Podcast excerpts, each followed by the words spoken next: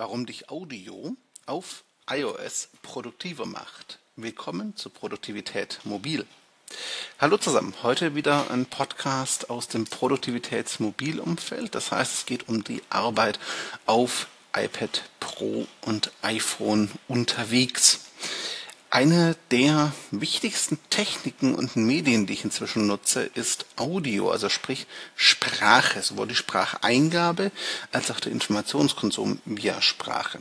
Bei der Spracheingabe ist es so, ich diktiere in großen Teilen meiner Entwürfe inzwischen ins iPad oder iPhone. Die Erkennung der eingebauten Diktierfunktion ist, wenn das Internet gut ist, denn die läuft übers Netz, ähm, relativ gut. Ich würde es so bei 70 Prozent ungefähr ansiedeln.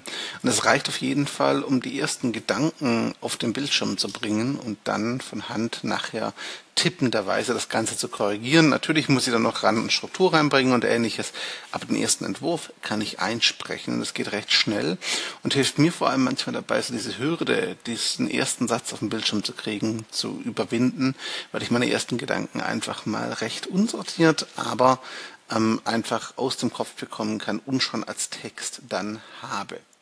Das zweite ist der Informationskonsum via Audio. Klar, Podcasts und Anchor liegen da jetzt nahe, logisch.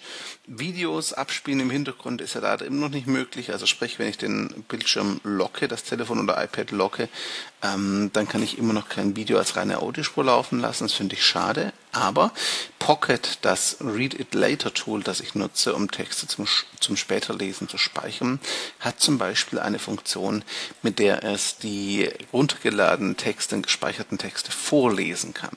Das ist eine Computerstimme, natürlich. Die klingt ein bisschen serieähnlich, das ist nicht optimal, aber hey, es reicht völlig, um sich auch unterwegs solche Texte vorlesen zu lassen. In Kombination mit den AirPods oder generell im Headset ähm, ist das eine super Möglichkeit, um auch unterwegs, wenn ich nicht aufs Handy schauen kann, nicht lesen könnte, mir einfach Texte zur Gemüte zu führen und praktisch ein Pocket-Archiv mir so vorlesen zu lassen bitte entschuldigt, mir so, also sprich meine Texte akustisch ähm, ja beibiegen zu lassen. So kann ich Informationen aufnehmen, auch wenn ich währenddessen was anderes tue. Auf iOS gibt es aber auch die Bedienungshilfen, die zum Beispiel Bildschirmelemente und Text auf dem Bildschirm vorlesen können. Wenn jetzt zum Beispiel ein anderes Tool außer Pocket diese Vorlesefunktion nicht hat, dann kann ich in Einstellungen auch die Bedienungshilfen aktivieren und dann mit Audio arbeiten. Das heißt, Audio, Spracheingabe, aber auch Ausgabe ist inzwischen für mich ein sehr, sehr wichtiges Tool auf iOS, muss ich ganz klar sagen. Generell wird Audio immer wichtiger für mich ähm, zurzeit in der Kommunikation, in der eigenen Arbeit, auch in der Kommunikation mit Teammitgliedern und Kollegen. Audionachrichten ersetzen da immer stärkere Textnachrichten und sind ein schöner Mittelweg zwischen Telefonieren und Schreiben tatsächlich. Meine Frage an dich, nutzt du Audio diktierst du schon Texte in dein Telefon? Erstellst du mit Siri zum Beispiel auch To-Dos und ähnliches? Oder tippst du bisher nur und sagst, diese ganze Audiogeschichte geht mir auf die Nerven?